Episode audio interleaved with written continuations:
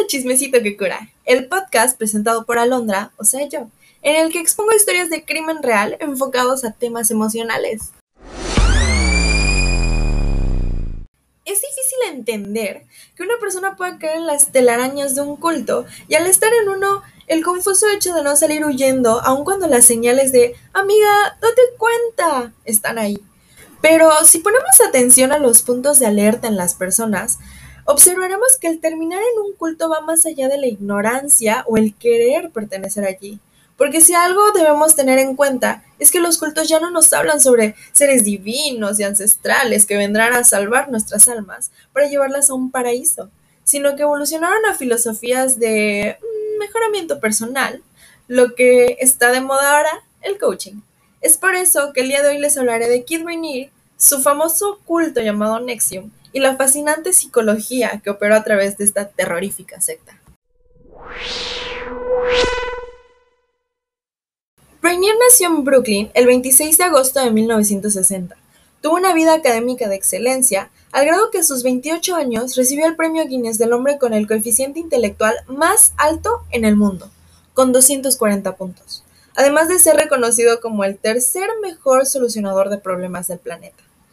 Pero no todo lo que brilla es oro, y no todo lo que Rainier dijo era cierto, porque en efecto, toda su larga trayectoria académica, llena de premios y nominaciones sobresalientes, era una completa farsa.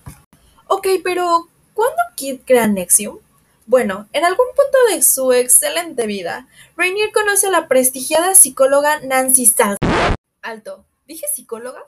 Perdón, Nancy para nada era psicóloga, por lo contrario, era enfermera asistente de su exmarido, pero igual que Kit, se creía superior. Delirio de grandeza le llaman. Para 1998, los dos crean una organización de autoayuda y coaching llamada Programas para el Éxito Ejecutivo, conformada por estudiantes y coaches. Determinados de esta manera para evitar, ustedes ya saben, problemas legales con su esquema piramidal para generar ingresos a través de la venta del intelectual humano convirtiendo a los miembros de la organización en seguidores fervientes del señor Rainier, llamándolo vanguardia y considerándolo como el hombre más ético del mundo. Vaya.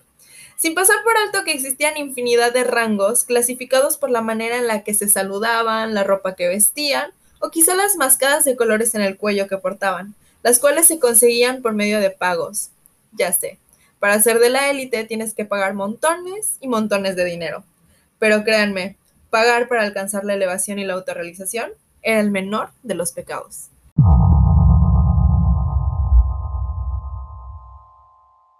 Y es que en Nexium existían diversos programas. En el caso de las mujeres, la penitencia se basaba principalmente en las calorías, como ingerir 300 calorías máximas al día como autocompromiso, o mujeres siendo marcadas con las iniciales de Rainier con hierro caliente en la piel además de aquellas que fueron asignadas a tener relaciones con Kid, entre ellas menores de edad y adolescentes hijas de las mismas discípulas, sin olvidar la manipulación o extorsión de las personas a través de la confesión de sus mayores secretos, intimidades o temores. Turbio, ¿no? Sin embargo, ¿cómo logras convencer a un padre de entregar a su hija a un hombre mayor de 40 años para fines sexuales? ¿Cómo convences a una mujer de ser marcada como ganado con las iniciales de su dueño? ¿Cómo los hombres permiten ofrecer en ofrenda a sus esposas? ¿Y cómo logras cambiar los pensamientos de las personas hacia lo que es correcto y lo que no? Y es que podemos pensar que miles de personas con vidas ordinarias fueron atrapadas en las redes de Nexium, pero me temo que no fue así. Entre los registros de miembros de la secta podemos encontrar desde empresarios hasta actrices, hasta hijos de políticos, porque Nexium prometía crecimiento personal, desde la parte financiera hasta la vida cotidiana. Y es que las personas terminan en cultos porque creen que se les serán otorgadas las respuestas absolutas a sus más profundas preguntas. En este caso, en relación a lo que se puede o no pueden hacer, lo que pueden o no pueden lograr, cómo comportarse, en lo que deben creer. En otras palabras, tenemos a cientos de personas emocionalmente vulnerables que esperan ya no sentirse como víctimas de la vida, que quieren ser sus propios jefes. mismas en las que los cultos se centran porque son más fáciles de descomponer y luego reconstruir en un esfuerzo por enseñarles que la secta es el entorno de apoyo que están buscando, como consecuencia de carecer de autoaceptación, de tener una baja autoestima y la necesidad persistente de pertenecer a un grupo de personas.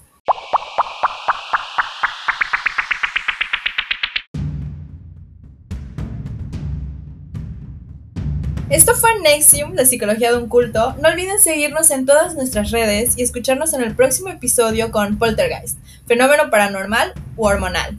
Soy Alondra y esto fue el culto digo podcast. Chismecito que cura.